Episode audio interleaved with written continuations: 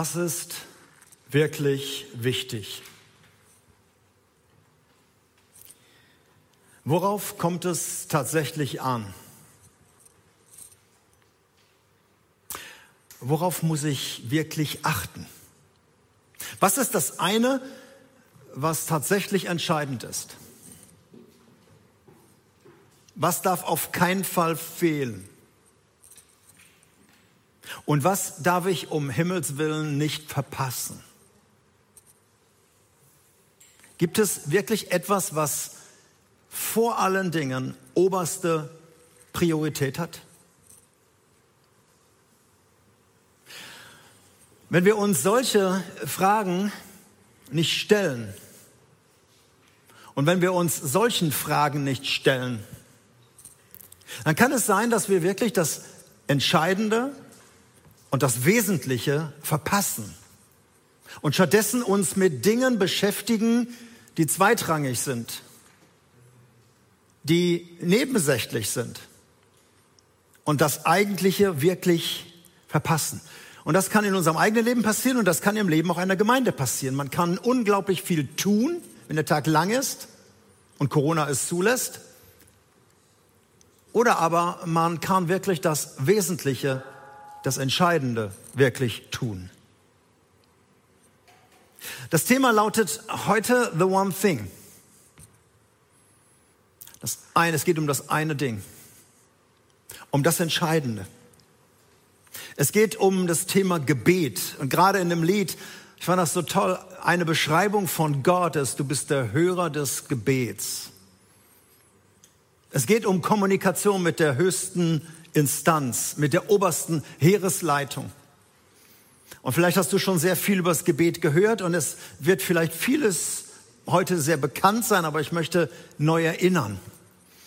Vielleicht ist da nicht ganz viel Neues bei, aber ich glaube, dass es wichtig ist, dieses Thema immer und immer und immer wieder zu hören. Weil es wirklich um etwas Entscheidendes, Wichtiges geht. Es geht darum, was Gott für das Wichtigste hält, nicht was wir als wichtig ansehen. Unsere Sichtweise vom Leben ist da ein bisschen anders, was wir als Prioritäten sehen. Aber wenn Gott sagt, hey, das ist für mich das Wichtigste, dann sollten wir zumindest darauf hören und besser noch es auch umsetzen, weil er kennt sich mit unserem Leben wie kein anderer aus. Er hat es geschaffen, er hat es kreiert, er hat es geplant und ihm liegt es daran, dass unser Leben gelingt. Und deshalb möchte ich dich heute mit diesem Thema wieder neu konfrontieren. Himmlische Kommunikation. Und in Gottes Augen ist wirklich Gebet das zentrale Thema. Nicht etwas, was man auch tun muss, sondern das entscheidende Thema. Es gibt, das wage ich zu behaupten, nichts Größeres und nichts Wichtigeres als das Reden mit Gott, die Kommunikation mit Gott in der ganzen Vielfalt. Beten ist ja nicht nur einfach Hände falten und Augen schließen und dann ein paar Worte sagen, sondern da steckt ja ein ganzes Leben dahinter. Und es ist wirklich so, weil es in diesem Thema um dieses Entscheidende geht, weiß natürlich unser Gegenspieler Satan genau, wie er unser Gebetsleben unterbrechen kann, beziehungsweise eindämmen kann oder es gar nicht zum Vorschein bringen lassen kann. Satan fürchtet nichts, an, nichts mehr als ein Mann oder eine Frau auf den Knien, die mit Gott kommunizieren, die mit Gott reden, in welcher Form auch immer. Und er weiß, welche Versprechungen Gott gegeben hat, wenn Menschen in Einheit zusammenbeten, ob das ein Ehepaar ist, ob das eine kleine Gruppe ist, ob das eine Gemeinde ist. Wenn in Einheit gebetet wird, das fürchtet der Teufel unglaublich. Und wenn für eine Gemeinde the one thing im Gebet die wirklich oberste Priorität hat, dann haut er ab, weil selbst im Teufel dann zu heiß wird. Und deshalb möchte ich über dieses Thema eindringlich reden. Und nicht nur, weil wir jetzt als Gemeinde auch eine Gebets- und Fastenwoche vor uns haben, sondern weil es wirklich entscheidend ist, auch für dein persönliches Leben, egal in welcher Gemeinde du bist, wo du jetzt auch gerade zuschaust. Ich möchte einen Text lesen, für manche ist er bekannt, für manche eben nicht. Ich möchte ihn heute dreimal lesen, in drei verschiedenen Übersetzungen. Er wird ja immer wieder auftauchen. Er ist kurz, er ist prägnant und er drückt das, was ich jetzt im Vorspann sagen wollte, mit den Worten des Apostel Paulus auf.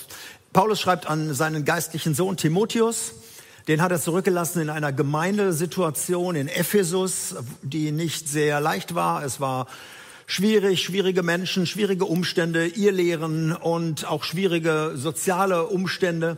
Paulus selber ist in einem schwierigen Umstand, er ist im Gefängnis und er schreibt halt die, seinem Sohn diese Worte.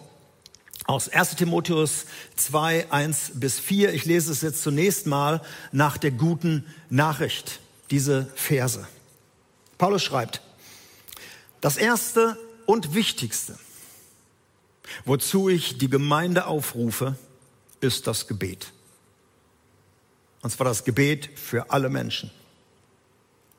Bringt Bitten und Fürbitten und Dank für sie alle vor Gott. Betet für die Regierenden und für alle, die Gewalt haben, damit wir in Ruhe und Frieden leben können, in Ehrfurcht vor Gott und in Rechtschaffenheit. So ist es gut und gefällt Gott, unserem Retter. Er will, dass alle Menschen zur Erkenntnis der Wahrheit kommen und gerettet werden. Den gleichen Text noch einmal jetzt nach der Übersetzung Neues Leben. Eben haben wir gehört, das Erste und Wichtigste, die Übersetzung lautet jetzt vor allem anderen. Fordere ich euch auf, für alle Menschen zu beten. Bittet bei Gott für sie und dankt ihm. So sollt ihr es für die Herrschenden und anderen Menschen in führenden Stellungen beten, damit wir in Ruhe und Frieden so leben können, wie es Gott gefällt und anständig ist. Das ist gut und macht Gott, unserem Erlöser, Freude. Er möchte, dass jeder gerettet wird und die Wahrheit erkennt. Und wenn alleine dieser Grund da war, Gott damit Freude zu machen, würde es schon ausreichen, dass du als sein Geschöpf, deinem Schöpfer, diesem großen Gott, Freude machst, indem du mit ihm redest. Gott liebt es, mit uns zu kommunizieren. Paulus sagt also, egal was passiert im Leben, ob es im Augenblick gut läuft oder schlecht, wie bei ihm und bei Timotheus. Ob wir im Augenblick im Segen leben oder mehr so einen Fluch erleben. Ob wir im Augenblick Rückenwind haben oder eher Sturm oder Gegenwind gegen uns ist. Vor allem anderen. Was auch wichtig erscheinen mag.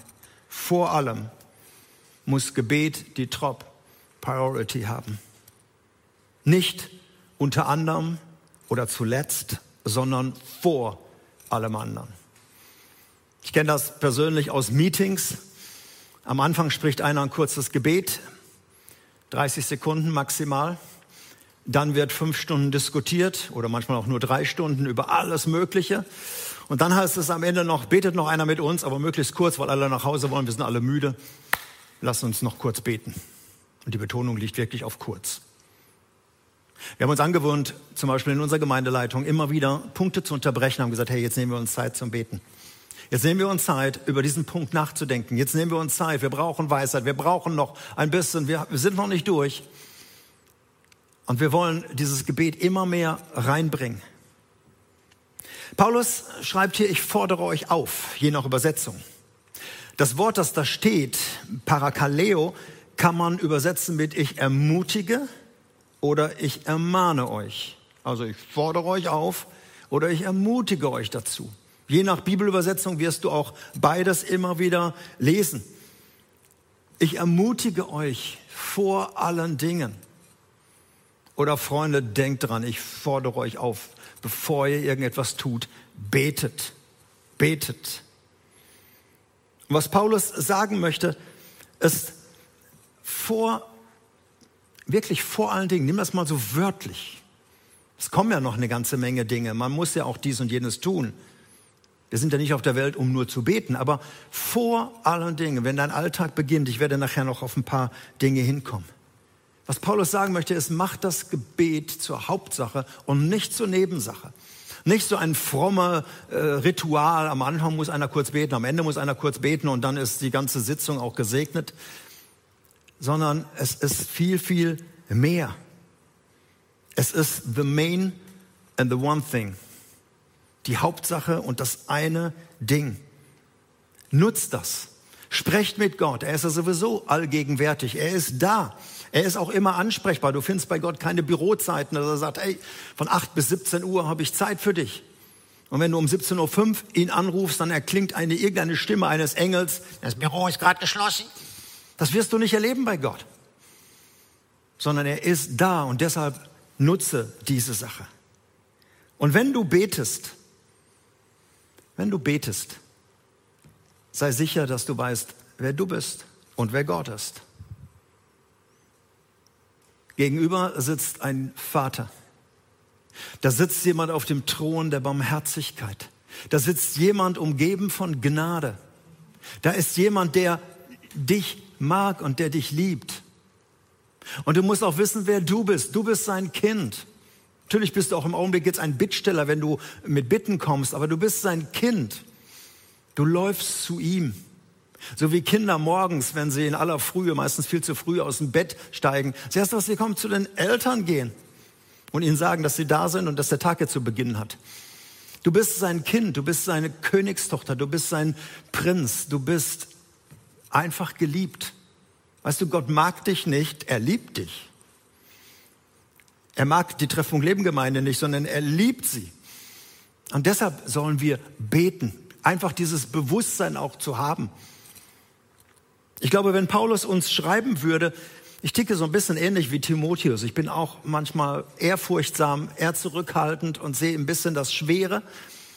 Ich glaube, Paulus würde uns heute genauso schreiben wie damals. Vor allen Dingen fordere ich euch, Treffpunkt Leben Gemeinde, auf, für alle Menschen zu beten. Bittet bei Gott für sie und dankt ihm für alle.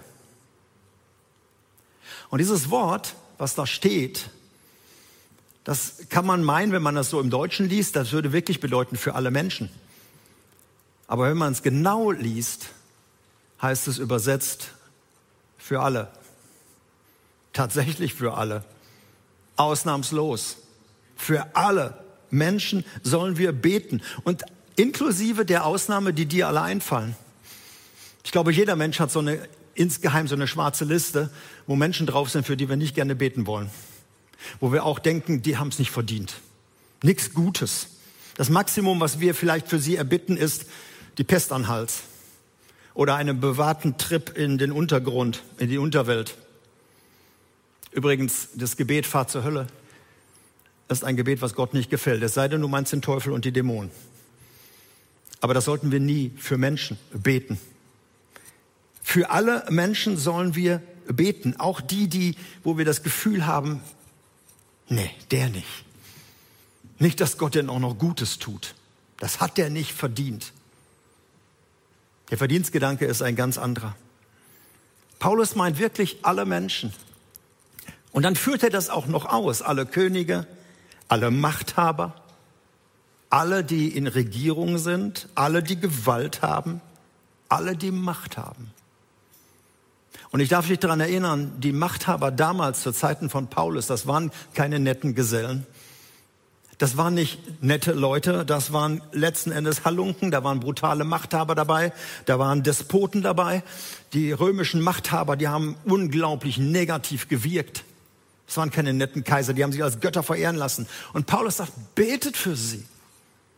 Betet nicht gegen sie, sondern betet für sie. Ich glaube, wir müssen das in unseren Tagen auch heute hören. Ich meine, wir leben ja in einer relativ netten Regierung. Aber wie viele Menschen sind im Augenblick dagegen und beten für alles Mögliche, aber nicht für unsere Regierung und für die, die Macht haben und für die, die Entscheidungen treffen müssen? Ich glaube, das ist ein sehr, sehr aktueller Hinweis, dass Paulus das extra nochmal ausführt. Betet für alle Menschen und nicht gegen alle Menschen. Es geht um Gott, der ein Anliegen für diese ganze Welt hat. So sehr hat Gott diese Welt geliebt. Nicht ein Teil, nicht ein paar Länder, nicht ein paar Menschen aus, nach seiner Auswahl, sondern die Welt. Und da sind all die Leute auf den schwarzen Listen drauf, wo wir meinen, die haben es nicht verdient. Und du und ich, wenn wir ehrlich sind, wir haben es auch nicht verdient. Dass Menschen für uns gebetet haben und dass Menschen für uns vor Gott eingetreten sind. Und dann nennt Paulus im Gebet drei Dinge. Er nennt das Bitten, er nennt die Fürbitte und er nennt den Dank. Unseren Worshipper ist vielleicht aufgefallen beim Lesen, wo ist denn die Anbetung?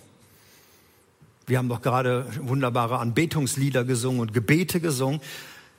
Anbetung ist auch sehr wichtig, kommt in der Bibel auch sehr oft vor. Aber hier geht es Paulus um Menschen. Bitte, für Bitte und Dank für Menschen. Anbetung hat allein mit Gott zu tun. Bei der Anbetung geht es nur ausschließlich um Gott. Und das lässt Paulus hier in seiner Aufzählung aus. Nicht, weil es ihm unwichtig ist. An anderer Stelle kommt er ganz viel zur Anbetung.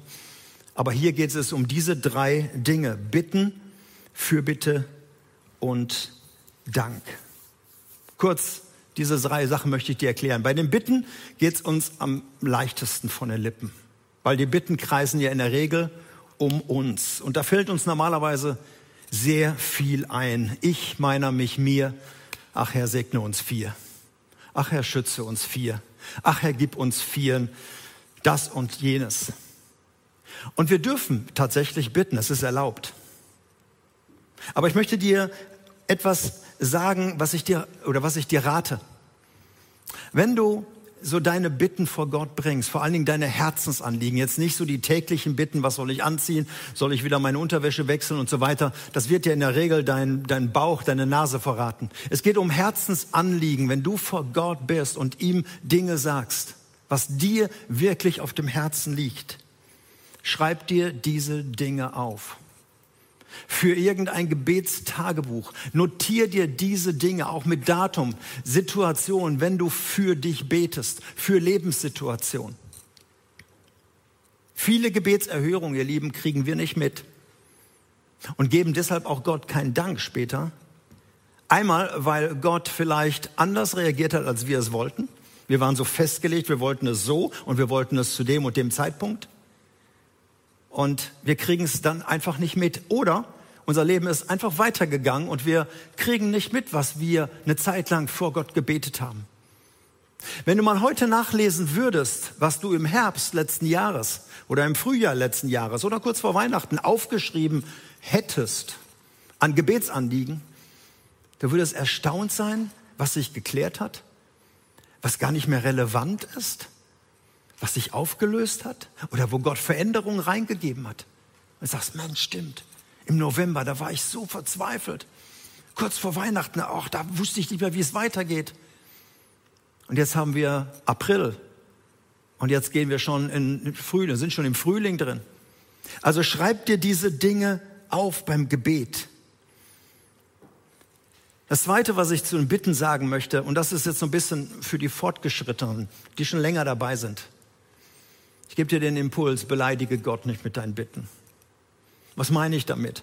Natürlich kannst du jede Kleinigkeit vor ihn bringen, aber ich möchte dir sagen, hey, Gott ist unglaublich groß und mächtig. Stell dir mal Folgendes vor. Du wirst eingeladen zu einem der so der reichsten Männer, irgendein Scheich oder irgendein Milliardär, vielleicht auch Bill Gates. Und er hat an diesem Tag seine spendablen Hosen an und er sagt dir, hey, was möchtest du haben? Wo kann ich dir helfen? Ich gebe es dir. Und du würdest sagen, ja, ich, ich brauche 75 Euro für den Wocheneinkauf. Oder ich brauche einen Amazon-Gutschein oder einen Tankgutschein von 40 Euro, wenn du mir den geben würdest. Ist auch eine Summe. Aber hey, wenn du die Chance hast, wenn du die Chance hast, vor diesen gewaltigen Gott zu kommen, beleidige mir deinen Bitten nicht sondern denke groß. Und das ist das, was Gott seinem Volk im Alten wie im Neuen Testament sagt. Forder mich heraus. Er liebt es zu geben. Er hat jeden Tag die spendablen Hände offen. Er möchte gerne geben. Wir haben einen großzügigen Gott. Deshalb mache ihn nicht klein, sondern bitte mutig. Bitte groß. Denke groß. Gott wird nie irgendwann sagen, oh sorry, das ist aber auch ein bisschen viel jetzt. Oder das, das schaffe ich jetzt auch nicht. Du darfst ihn wirklich um alles bitten. Weißt du, es gibt nur zwei Dinge, die Gott beim Gebet nicht gut findet. Das eine ist der Kleinglaube. Das ist ein Glaube, der Gott klein macht. Es ist nicht dein Kleinglaube, sondern es ist das Vertrauen, was fehlt in einen großen Gott. Das ist Kleinglaube. Das schafft er nicht, das macht er nicht, das will er nicht. Das mag Gott nicht. Und das Zweite, wenn wir nur selbstsüchtig bitten, wenn also alles nur um uns kreist, sondern Gott möchte, dass es ausgewogen ist. Du darfst mit deinen Bitten kommen und du darfst große Bitten haben und große Erwartungen. Aber ich möchte dir ein Geheimnis sagen, was, da kommen wir zum zweiten Teil. Je mehr du deine Bitten erfüllt haben möchtest, desto mehr geh in die Fürbitte. Desto mehr fang an, für andere zu beten. Denn Gott sorgt sich um dich. Wenn du dich um andere sorgst und sie vor Gott bringst, das ist Fürbitte, sorgt sich Gott um dich. Das ist ein geistliches Prinzip. Probier das mal aus. Wenn du nur um dich selbst kreist und immer nur um deine Bedürftigkeit und was dir alles fehlt, dann bist du in der Enge drin. Aber wenn du anfängst, für andere zu beten, und das ist der zweite Teil, was Paulus sagt, in die Fürbitte gehst, dann wirst du merken, wie Gott, dein Vater, sich um deine Belange kümmert. Trachte zuerst nach dem Reich Gottes und nach seiner Gerechtigkeit, so wird euch alles andere zufallen. Das ist ein geistliches Prinzip.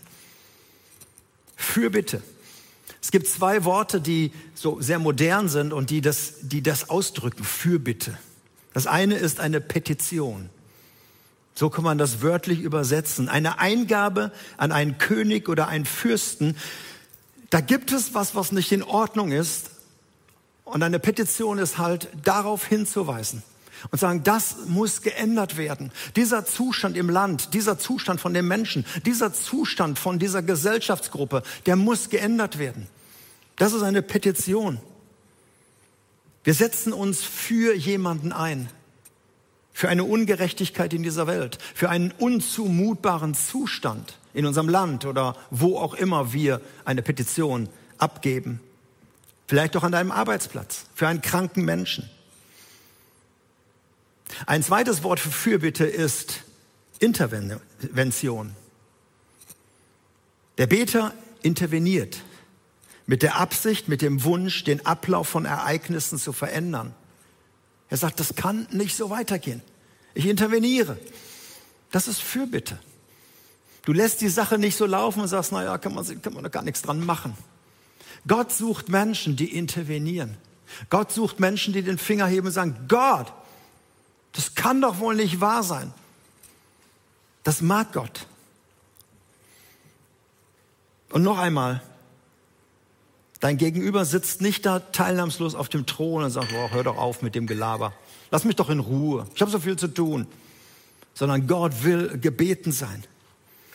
Fürbitte setzt sich für den anderen ein, auch für den, der in einer schrecklichen Not ist, der gerade nicht beten kann. Du intervenierst bei Gott. Und Gott sucht solche Beter, die eine Petition nach der anderen schreiben und die unaufhörlich bei Gott intervenieren. Ich werde euch morgen Abend in unserer ersten Gebetssession, die wir haben in der nächsten Woche, da werde ich gleich noch was zu sagen, werde ich euch eine Frau vorstellen, was sie erreicht hat, weil sie einfach genervt hat und immer wieder interveniert hat und immer wieder eine Petition nach der anderen geschrieben hat und was sie letzten Endes erreicht hat. Ich weiß, Gott könnte alles alleine machen, viel besser, wenn er das in die Hand nehmen würde. Aber er nimmt uns mit rein, er nimmt uns in sein Team. Und er möchte gern, dass wir lernen, unseren Glauben zu investieren, dass unser Glaube größer wird, dass unser Vertrauen wächst und dass wir immer mehr in der Abhängigkeit von ihm leben. Das soll uns letzten Endes helfen.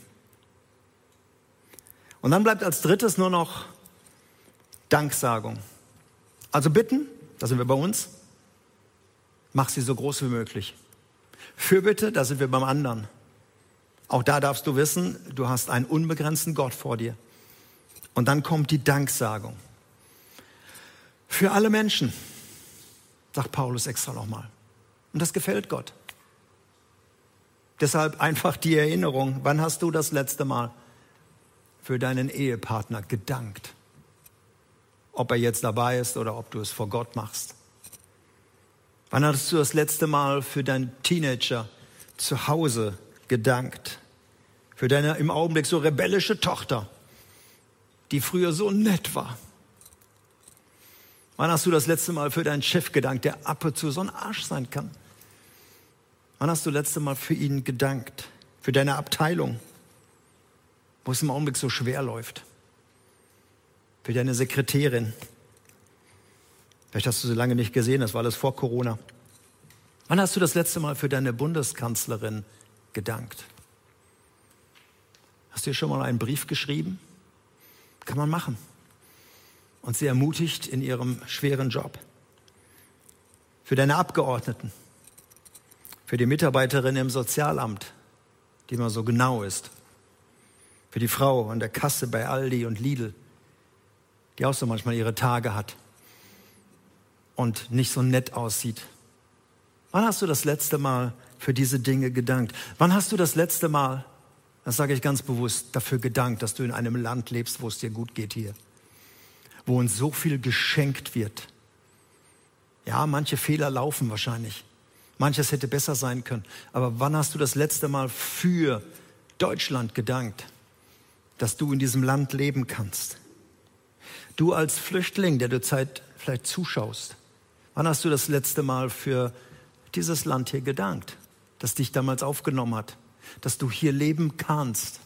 Es ist nicht alles leicht und es ist auch vieles schwer. Aber wann hast du das letzte Mal gedankt? Wisst ihr, schimpfen und motzen und ähm, alles irgendwie blöd finden, das ist uns in die Wiege gelegt. Danken müssen wir lernen.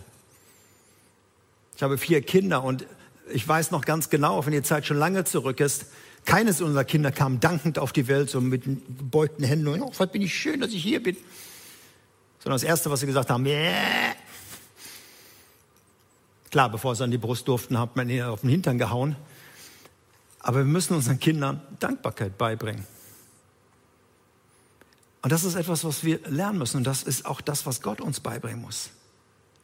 Weil ihr Lieben, ein dankbares Herz schützt dich vor, vor Unzufriedenheit und all diese anderen Dinge. Wäre ein Thema für sich. Aber vergesst es nicht. Wenn wir anfangen zu beten, und damit komme ich auf die Zielgeraden, wenn wir anfangen zu beten, ändert sich sehr vieles bei uns. Unser Blickwinkel wird anders. Unser Fokus wird anders.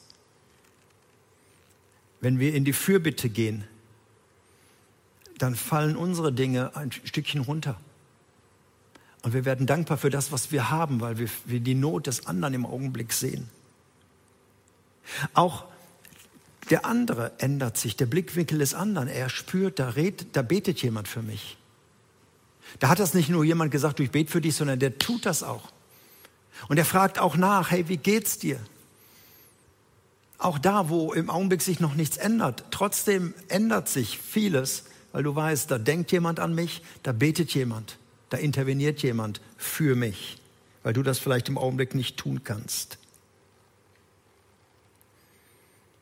Konkret für dich, vor allem anderen.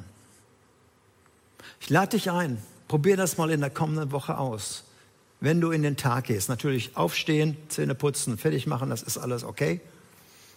Aber dann, bevor du in den Tag gehst, vor allem anderen, zu beten. Dir drei Minuten, fünf Minuten Zeit nehmen, mit Gott in Kommunikation treten. Für deinen Ehepartner beten, ihn segnen. Für deine Kinder, die in Schule gehen oder zu Hause bleiben müssen, sie segnen für die Arbeitsstelle beten. Für die Menschen, denen du vielleicht begegnest oder nicht begegnen wirst. Für schwere Gespräche, für Meetings, für Entscheidungen. Es alles Gott so hinzulegen. Vor, bevor der Tag losgeht. Bevor du dir die Börsendaten anschaust. Bevor du ins Internet guckst. Bevor du die Zeitung aufschlägst. Bevor du dir viele, viele Sorgen machst. Vor allem fang einfach mal an zu beten Mit Bitten, Fürbitte und Dank. Und wenn du es nicht gewohnt bist, so frei zu beten, kannst du Psalmen lesen. Oder du kannst das Gebet von Franz von Assisi, kannst du im Internet nachgucken. Herr, mache mich zum Werkzeug deines Friedens. Da stehen ganz viele Dinge drin, das kannst du so beten. Oder einfach du sprichst das, was so in deinem Herzen ist. Wir gehen als Gemeinde in eine wichtige Woche. Wir haben eine Fasten- und Gebetswoche. Das ist die vierte in dieser Pandemiezeit. Zwei stehen noch aus in diesem Jahr. Und wir gehen ab morgen in diese Fasten- und Gebetswoche rein. Was geblieben ist, ist dreimal täglich treffen wir uns digital per Zoom. Morgens um sieben, immer eine Stunde, mittags um zwölf und abends um 20 Uhr. Vielleicht habt ihr auf den Folien eben 19.30 Uhr gesehen, das wird noch geändert. 20 Uhr ist die richtige Zeit. 20 bis 21 Uhr. Und dann kommen wir zusammen. Und das Thema wird genauso sein, the one thing, dranbleiben. Und wir werden einiges hören über anhaltendes Beten. Wir werden einiges über priesterliche Beten hören. Wir werden einiges über prophetisches Beten hören. Wir werden auch einiges hören, was ist, wenn Gebet nicht erhört wird. Und am Freitag, da werden wir gemeinsam das Fastenbrechen äh, machen. Wir werden zusammen essen, digital, werden die Tische decken und uns gegenseitig vielleicht Rezepte zuschießen. Und wir werden gemeinsam diese Woche dann beenden. Was neu ist, und das ist die Einladung. Am Dienstag und am Donnerstag nach dem Abendgottesdienst, also so ungefähr 21 Uhr, da kannst du einfach für dich beten lassen und zwar prophetisch beten lassen. Da sind Menschen da, die werden dir nicht die Karten legen oder irgendwas aus den Sternen äh, ablesen, sondern die werden Gott fragen, was sie für dich beten sollen. Sie werden in dein Leben hinein beten und du kannst es prüfen. Es ist eine offene Zeit und ich lade dich ein, einfach mit dabei zu sein. Wenn du irgendwo durch Fasten das machen möchtest, kannst du das tun, indem du auf manche Mahlzeiten verzichtest, vielleicht auch ganz die Woche fastest. Einige machen das, manche nur einen Tag. Vielleicht fastest du auch mal von, das, von Dingen, die dich so sehr ablenken oder die dir einfach die Zeit rauben. Du weißt, was das für dich ist. Wir möchten dich einladen, mit dabei zu sein. Deshalb lese ich jetzt nochmal den Text zum dritten Mal, was Paulus schreibt. Und ich lese es jetzt nach der neuen evangelischen Übersetzung. Und du wirst merken, die Worte sind ein bisschen anders, aber die entscheidenden Worte sind immer noch da. Zuallererst fordere ich euch zum Gebet für alle Menschen auf. Zum Bitten und zum Flehen. Zur Fürbitte und zur Danksagung. Ganz besonders für die Regierenden und alle, die Macht haben wir beten für sie, damit wir in Ruhe und Frieden ein Leben führen können, das Gott in jeder Hinsicht ehrt und das auch von Menschen geachtet werden kann. Das ist gut und es gefällt Gott, unserem Retter. Er will ja, dass alle Menschen gerettet werden und die Wahrheit erkennen. Vater, ich weiß, dass ich jetzt nur bekannte Dinge eigentlich gesagt habe. Dinge, die schon so lange in deinem Wort stehen. Und ich möchte dich bitten, dass du uns hilfst, diesen Wert des Gebetes neu zu verstehen. Für ich für mein eigenes Leben und für uns als Gemeinde. Dass du sagst, hey, vor allen Dingen ruft mich an, betet, bittet, interveniert und dankt und ich bete, dass unsere Gemeinde weiterkommt, dass wir eine wirklich betende Gemeinde werden. Dass das, was schon da ist, weiter wächst. Und dass wir verstehen, Gebet ist keine Pflichterfüllung bei dir, um Pluspunkte zu bekommen, sondern ist letzten Endes Sinn und Zweck unserer Existenz, mit dir, dem allmächtigen Gott, zu kommunizieren. Und darum möchte ich beten. In Jesu Namen. Amen. Gott segne dich bei der Umsetzung.